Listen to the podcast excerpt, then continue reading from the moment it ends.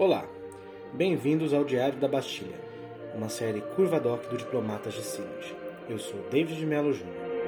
No último episódio, contei como era o panorama social e econômico da Europa quando ela lentamente saía da Idade Média e começava a questionar os seus arranjos políticos. Contei por cima da grande treta que polarizava o continente, continente entre católicos, mais próximos da classe dominante do status quo, e protestantes, que ganhava os corações da burguesia comercial e da pequena nobreza empobrecida, o que seria análogo ao que entendemos como classe média nos dias atuais, não pela sua conformação de classe, mas pelos seus interesses em relação ao sistema que estava estabelecido. A burguesia demandava por profundas reformas no sistema de poder e gerava uma tendência de centralização nas mãos do monarca, que sentia os novos ventos. Os monarcas assediavam a burguesia e os nobres progressistas, através do despotismo esclarecido, que nada mais era do que buscar satisfazer a ânsia por racionalidade. Surgia a burocracia, e com ela o que entendemos como Estado moderno. Pelo menos é isso que nos conta a historiografia do ensino básico, certo? É claro que não foi tão simples assim. Hoje quero discutir o outro lado da moeda, o surgimento do Estado moderno no plano das relações internacionais. Bem, a Europa já havia começado a mudar durante as Cruzadas. O espírito cruzadístico ajudou os países ibéricos a expulsarem os mouros de sua terra e foi a base para o surgimento de um fundamentalismo católico nos países latinos. Já nos países anglo-saxões em geral, o protestantismo ganhou. A crise foi se alastrando e colocando reinos contra reinos. No entanto, nem os católicos conseguiram aniquilar os protestantes e nem o contrário. Depois de se destruírem de maneira apocalíptica, os envolvidos teriam que se sentar à mesa para negociar a paz. Devido ao caráter religioso dos, dos conflitos, a paz de Westfália deixaria de fora a religião. Ela seria a última grande paz cristã e a primeira paz secular. Este é o Diário da Bastilha do Diplomatas de Síria.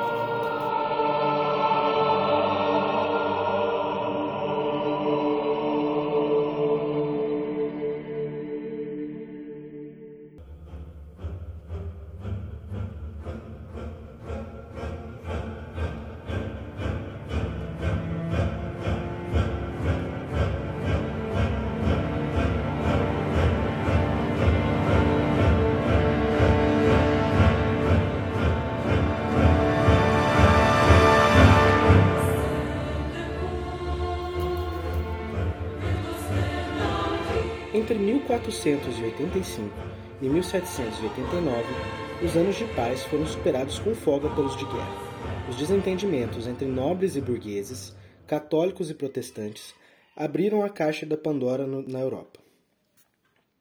A centralização de poder e a reforma protestante fizeram as grandes monarquias se jogarem umas contra as outras. A partir de 1600, no entanto, essa disputa já superava em grande escala a mera querela religiosa já havia se tornado uma questão de afirmação de supremacia e prestígio. Os povos eram peças e os territórios tabuleiros, num jogo de war que tinha como objetivo a glória dinástica. O século XVII testemunharia a epopeia entre Habsburgos e Bourbons, os dois herdeiros pretensos do Império Romano. Os Habsburgos se dividiam em duas ramificações, uma no flanco europeu oriental, que controlava os estados germânicos, a Hungria e a Áustria, bem como a Boêmia, a atual República Tcheca, e que detinha ainda o que restava da dignidade de imperador do Sacro Império Romano Germânico. E outra no flanco ocidental, que governava a Espanha, Milão e o Reino das Duas Sicílias. E no meio do caminho havia os Bourbons franceses, atrapalhando o retorno do Império Romano. Essa configuração tornava um eventual conflito entre os Habsburgos e os Bourbons algo não só previsível quanto inevitável. Este duelo conheceria o seu primeiro capítulo ao longo da Guerra dos Trinta Anos.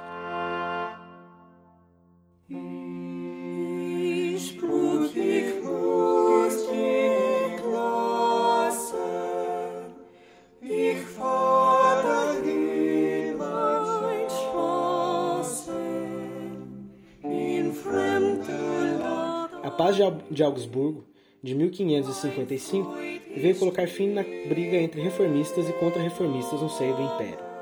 De acordo com ela, o soberano que dominasse determinado território tinha o direito de escolher qual seria a religião oficial do seu Estado. Tudo parecia pacificado até que o novo imperador Fernando viesse a colocar em pauta o que ele entendia por soberano.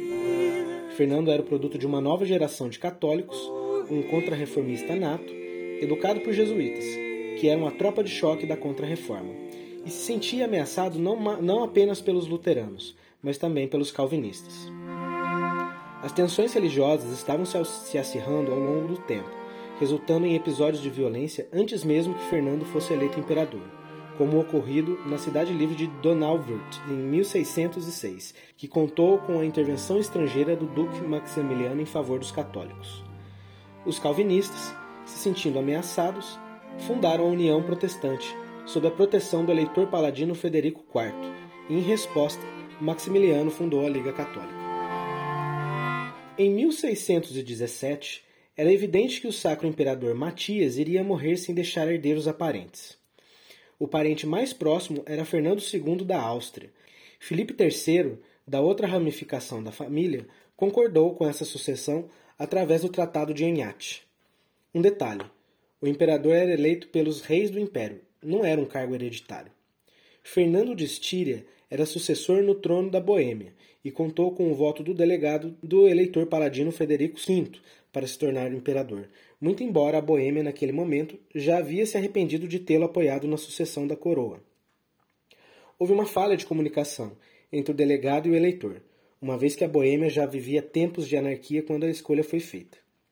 Diante do cerceamento das liberdades religiosas aos protestantes, e Fernando fazia questão de fazer os protestantes saberem que ele se achava soberano naquelas terras, nobres defenestraram dois conselheiros e um secretário, quando de uma discussão sobre direitos de terra.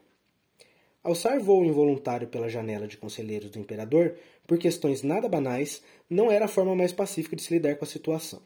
A rebelião não podia ser mais adiada.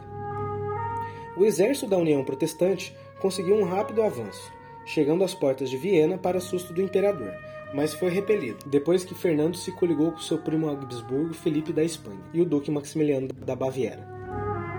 A indiferença dos demais estados protestantes do império se transformou em preocupação quando Maximiliano foi coroado rei da Boêmia e o eleitorado mudou a sua composição de católicos e protestantes, de 4 para 3 para 5 para 2. O alarme também soou para a França, que se via cercada por elementos da nova Aliança Habsburga.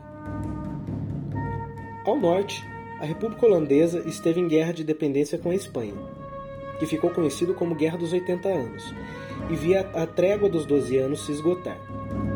Havia uma franca certeza entre os estados europeus de que a Espanha iria tomar as Províncias Unidas novamente.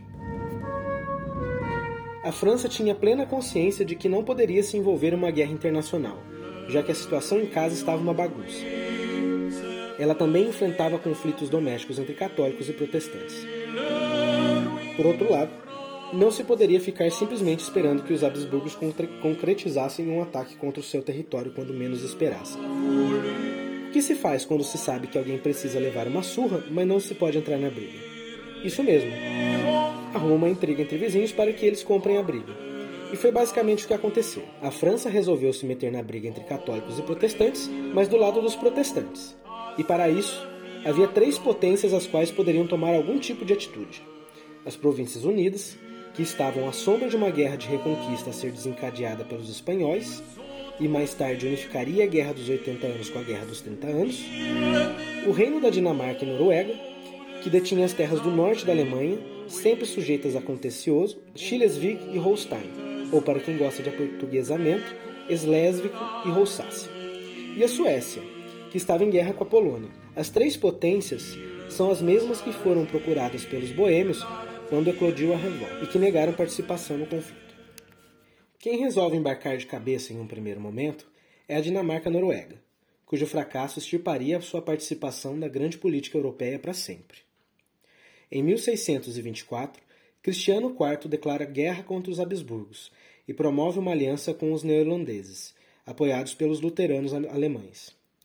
Em sua campanha inicial, os dinamarqueses noruegueses anexaram a Saxônia, mas três anos depois foram mandados de volta para a Jutlândia por mercenários de Friedland.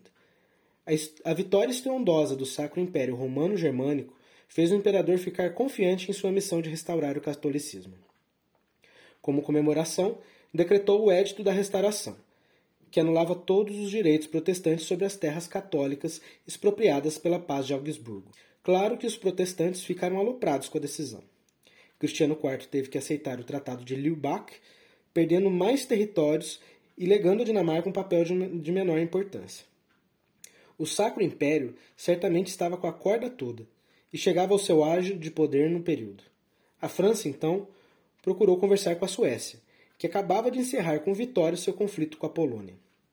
Os franceses aproveitaram o momento de testosterona do rei sueco e conseguiram arrastar Gustavus Adolfos para o conflito.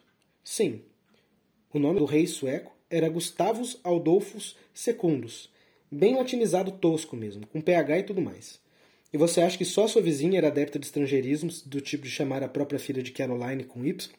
O tal Rei do Norte, como era conhecido, e eu te juro que ele não veio de um conto de Tolkien, resolveu desembarcar no norte da Alemanha em busca de glória e territórios continentais. A superioridade militar sueca inicialmente se impôs, e Gustavo fez uma campanha tão boa que preocupou quem? Sim, a França, que arrastou a Suécia para a guerra em primeiro lugar.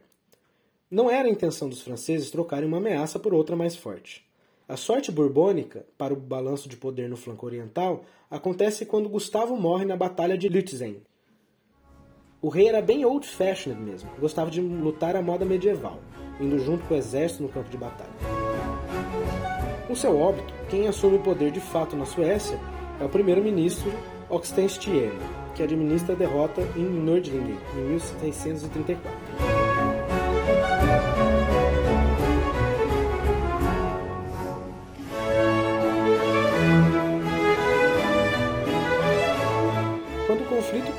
Proporções europeias, o Reino da Inglaterra procurou, pela primeira vez na história humana, provavelmente, terminar o conflito por meio não de um armistício ou de negociações de guerra, mas por meio de uma conferência internacional de paz.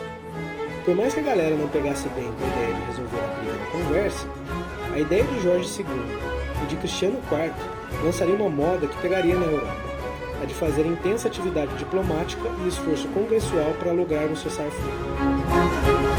A derrota sueca significou uma enorme desmoralização dos protestantes alemães, que não tiveram outra alternativa senão assinar a Paz de Praga, em 1635, a qual formalizou o fim da Guerra Civil e fazia correções ao Edito de Restituição. Faltando o componente interno da conflagração, o conflito tendia a se concentrar no seu elemento internacional e a França de Richelieu não teve outra alternativa a não ser entrar de cabeça na guerra. Esse negócio de política de cozinha, de ficar falando mal por trás, de esquentar a orelha do sacro imperador, etc., não cabia mais. Formou logo uma aliança com a derrotada Suécia e com as Províncias Unidas, que estavam tomando um pau na guerra de independência, e deu novo fôlego ao conflito. Assim que entrou na guerra, a França e seus aliados obtiveram importantes vitórias, em 1643, bateram o exército austro-bávaro em Nördlingen, avançaram até Juncan em 1645 e obrigaram as potências alemãs a negociarem, mas sem maiores resultados. Não se sabe ao certo o que ainda passava pela cabeça de Fernando III e Maximiliano I, mas eles acharam sensato continuar a guerra. O segundo decidiu abandonar a estratégia quando a Baviera Central foi invadida. Fernando, porém, continuou lá na Temuzinha pois entendia bem o significado da derrota. O desaparecimento prático da Alemanha do Império Germânico enquanto força relevante. O Maximiliano assinou as tregas de Ulm. Os conflitos prosseguiram na Alemanha, em Luxemburgo, nas Províncias Unidas, na Itália e na Espanha, ainda em 1647. Max voltou para a guerra para defender Fernando III. Voltou para perder em Tusmarhausen, em 1648, e terminar a guerra como vencido ao lado do imperador, que percebeu que o caldo havia entornado quando as tropas francesas estavam próximas de conseguirem cercar Viena. Já a guerra entre a França e a Espanha prosseguiu até a conclusão do Tratado de Pirineus em 1659. A Paz de Westfália foi negociada em Münster e Osnabrück por três anos, sendo chancelada em 1648 pelo Ato Geral de Westfália, de onde vem o seu nome e visava colocar fim às guerras dos 30 anos e dos 80 anos. A maior parte da galera que começou o conflito 30 anos atrás, tudo tinha morrido, com especial exceção para Maximiliano. Ou seja, não havia aquele ódio primordial mais do estopim. Era um ódio herdado. Havia mais espaço para concessões. Os termos ratificaram a Paz de Praga, de 1635, entre os protestantes e o Império, e a Paz de Augsburgo, de 1555, que previa a tolerância aos protestantes nos estados alemães. Tratava-se do, do... Tratava do reconhecimento dos interesses calvinistas, que conseguiram revogar o Edito de Restituição pela segunda vez. Quem não estava nem um pouco satisfeito com seus termos era o imperador, que precisaria conviver daí por diante com apóstatas em seu território. Ficou reconhecido internacionalmente também o Reichstag de Speyer, ou a Dieta de Speyer, que era uma, uma assembleia dos estados que compunham o império, uma convenção de soberanos dos 300 estados alemães, que era convocada quando decisões importantes precisavam ser tomadas. Assim como Parlement não significa exatamente parlamento no antigo regime francês, Reichstag também não é um corpo legislativo em sentido estrito, mas tipo um Senado romano que se reunia de vez em quando. Hoje em dia, o prédio do legislativo alemão, o Bundestag, é conhecido como Reichstag, e a origem da palavra remete a essas dietas imperiais da Baixa Idade Média e do Antigo Regime. A paz previa que era mandatório ao, ao imperador se submeter aos ditames do Reichstag. Como forma de direito de compensação à potência vencedora, a, França exigiu que a Alemanha cedesse os territórios de Alsácia e Lorena para ela, com exceção de Estrasburgo e Mulhouse. Esses territórios viraram eternos espólios de guerra. Se houvesse uma guerra entre a Alemanha e a França, era certeza que a posse da Alsácia e da Lorena estariam no Tratado de Paz. Tomando a Alsácia, por exemplo, ela fazia parte do Sacro Império Romano Germânico desde 1843 e foi cedida à França em 1648. É um território essencialmente germânico, que retornaria às mãos alemãs em 1870, quando Bismarck passou o carro na França na Guerra Franco-Prussiana. Iria retornar para as mãos dos franceses em 1919, com o Tratado de Versalhes, depois para a Alemanha, quando essa invadiu a França em 1339, e por fim aos espólios da França em 1945, nas negociações de Potsdam e Yalta. E assim, o território germânico da Alsácia, inclusive sua capital, está até hoje na, nas mãos da França. Convenhamos, senhores, Estrasburgo nem parece nome de cidade francesa. Este é só um exemplo do quanto a Guerra dos 30 Anos lançou as bases para várias tretas que rolam até os dias de hoje. A França ganhou o direito de votar na Dieta, junto com a Suécia. A Baviera passou a ter direito de voto no Conselho Imperial dos Eleitores, que escolheu agora o imperador decorativo do Sacro Império. O eleitorado de Brandemburgo recebeu alguns territórios importantes, entre eles a Pomerânia Oriental, e construiu assim os alicerces do que seria a Prússia. Reconheceu-se a independência da, Confederação Helvética, antigo nome da Suíça, e das Províncias Unidas, ou seja, Holanda e amigos. Os termos tinham como objetivo enfraquecer o Sacro Império de maneira a neutralizá-lo na Europa, para que não tivesse mais condições de iniciar uma empreitada de refundar o Império Romano. A Alemanha tentaria, ao longo de sua história, mais duas vezes, porém, trazendo Armagedon em cada uma delas. E a França abraçaria a mesma loucura hegemonista com Napoleão Bonaparte, trazendo também grande destruição para a Europa. O fragmentado território alemão agora contava com a incrível cifra de 360 estados alguns deles menores que Ribeirão Preto. Todos eles tinham direito de escolher a política externa que lhe aprovesse, com a única ressalva de não poderem cometer atos de guerra contra o imperador. Eles poderiam escolher, inclusive, a religião do seu quadrado, veja só. Surgiu nos arranjos de Westfália o conceito de soberania e de igualdade estatal, que funcionaram como verdadeiros princípios norteadores na assinatura dos tratados de paz. A maior parte do tratado a maior parte da obra do tratado é de Jules Mazarin, cardeal que governava a França de facto, sucessor e aprendiz do também cardeal Richelieu, mestre da geopolítica de cozinha. O reconhecimento da soberania de cada um desses 400 estados implicados pela paz de Westfália lançou as bases do conceito de Estado moderno E por mais que a letra dos tratados não durasse muita coisa, a moda dos estados-nação veio para ficar. A soberania passa a carregar uma relação muito forte com o território e as fronteiras. Decorre desse princípio o entendimento de que estar em território estrangeiro sem a anuência do soberano é um ato hostil, revestido de caráter jurídico. O que Westphalia deixaria para trás, no entanto, foi considerações acerca de balanço do poder. Os princípios da soberania, em Westphalia, não criou uma comunidade de estados, mas sim rivais de cerca. Outro legado importante da nova ordem que surgia era da diplomacia moderna, assentada nos bons ofícios, na boa-fé e na missão diplomática. Cabe lembrar que, ao contrário do que estamos acostumados, as 109 delegações jamais se encontrariam numa sessão plenária. Elas ficaram acreditadas na cidade de Münster, Osnabrück e Westfália entre 1645 e 1648, e era muito comum algumas chegarem depois do início das conversas e outras irem embora antes do fim.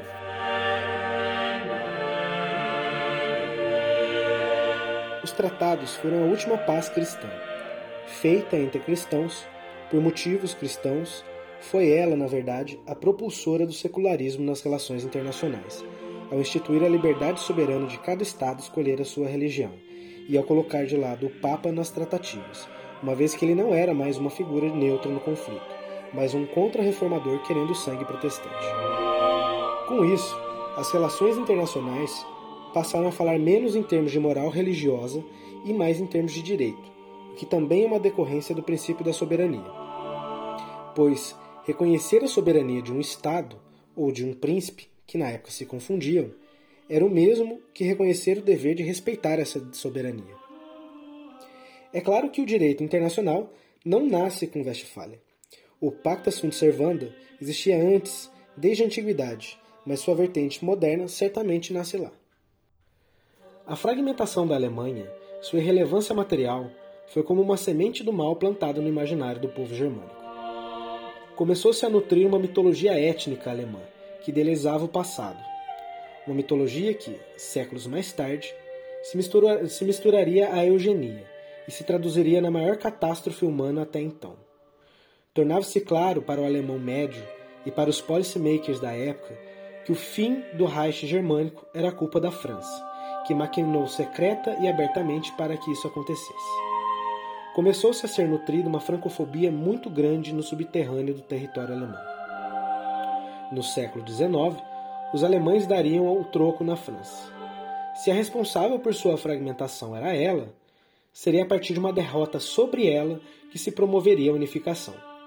E foi com essa inspiração que Bismarck promoveu o isolamento francês e estimulou a Guerra Franco-Prussiana utilizando-se tão bem quanto Richelieu da intriga para obter os resultados esperados.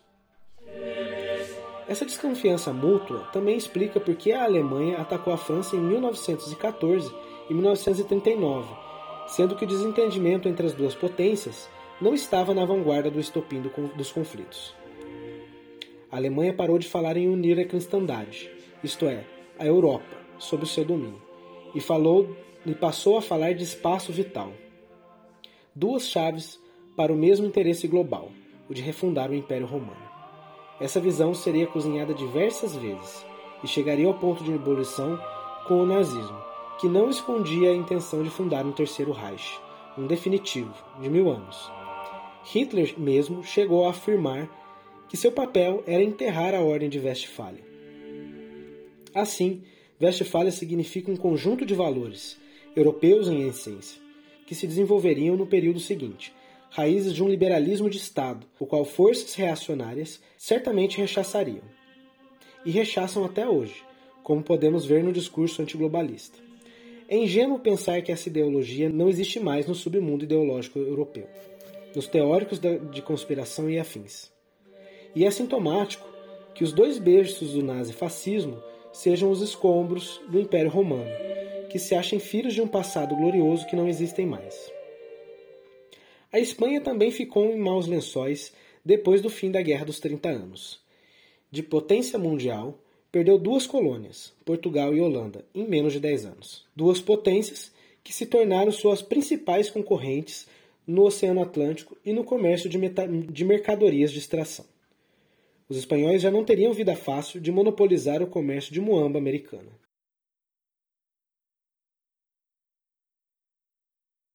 Em termos geopolíticos, a Europa se reconfigurou totalmente após a Guerra dos 30 Anos.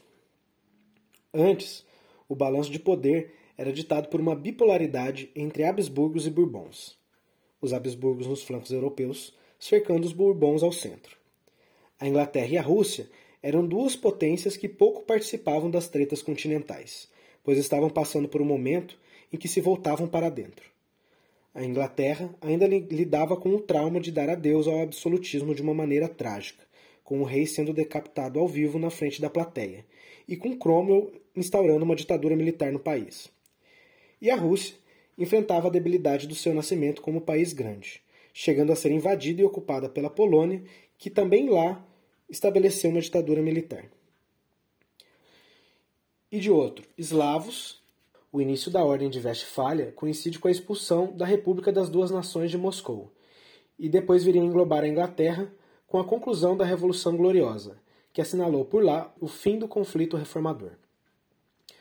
O novo arranjo sócio-jurídico assinado na Europa impulsionou a força de cinco potências europeias que se sobressaíam sobre as terceiras outras, sobre as 300 outras.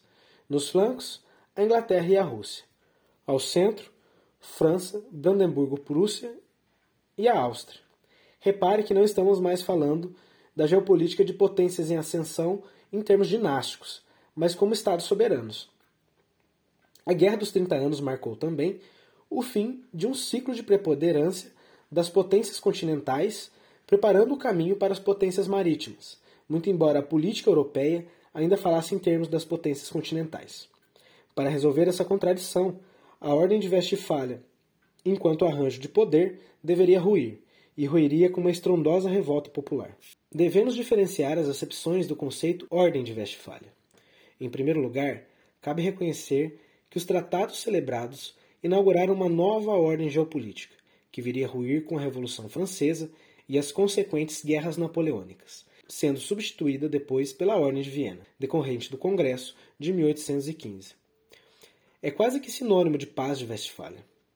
Por outro lado, há uma acepção superestrutural, isso é, um regime de relações internacionais que foi inaugurado com os processos, e esse regime prevalece até os dias atuais, com adendos, emendas, modificações, reinterpretações e tudo mais. Este conceito de ordem, quase sinônimo de direito internacional e de realismo político, sobreviveu às matanças do século XX, às bombas atômicas e à Guerra Fria. A América Latina foi incluída no arranjo westfaliano o sistema internacional ainda fala em termos europeus, tanto no direito internacional público quanto nas relações internacionais. Soberania, integridade territorial, direitos humanos, liberdade religiosa, não ingerência, todos esses conceitos guardam alguma relação com a experiência histórica da Europa pós-Westfália, sempre em resposta a uma catástrofe que ela mesma gera. Frequentemente, como já dito, algum país europeu tenta retornar ao passado glorioso. A regra é tentativa violenta de dominação. Guerra dos 30 anos, guerras napoleônicas, Primeira e Segunda Guerra Mundial.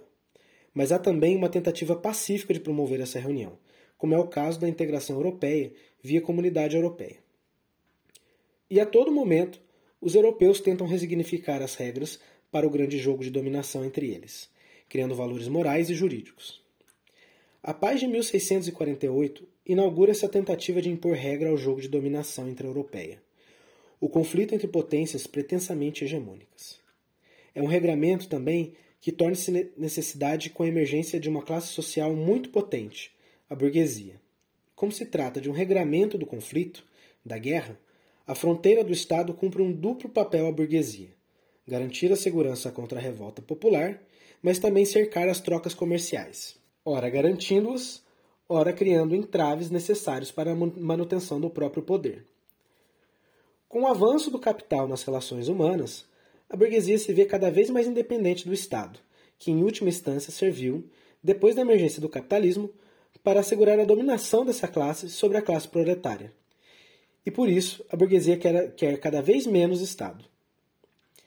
Trata-se de uma refeudalização do mundo, sob a figura do rei self-made man. Há na praça duas iniciativas para se livrar do Estado moderno e refundá-lo centralizando o poder em determinado burguês, e não sobre a classe burguesa como um todo. O neoliberalismo, que é a tentativa moderada desse processo, moderada dentro do arco de tentativas, e o anarcocapitalismo, uma excrescência de raízes fascistas antimodernas, que, embora pregue por uma liberdade absoluta, na verdade se trata de um regime brutal de dominação pelo capital, sem qualquer mediação do Estado. Essas duas práticas ideológicas são frutos da globalização e, relação a ela, e reação a ela e ao mundo westfaliano. A guerra russo-ucraniana colocou à prova mais uma vez o princípio da soberania e os seus limites. E o mundo ocidental agiu de maneira ambígua, com mais Westfália no campo da concertação e menos no campo econômico-militar. As sanções são o exemplo mais gritante da dessoberanização das relações internacionais no mundo atual. Para o povo, não se trata de jogar fora ou não os ditames de Westphalia, pois a sua forma atual tende primordialmente aos interesses da burguesia e das grandes corporações. Trata-se de superá-la, de sacudi-la com uma enorme potência democrática popular que alcance níveis internacionais.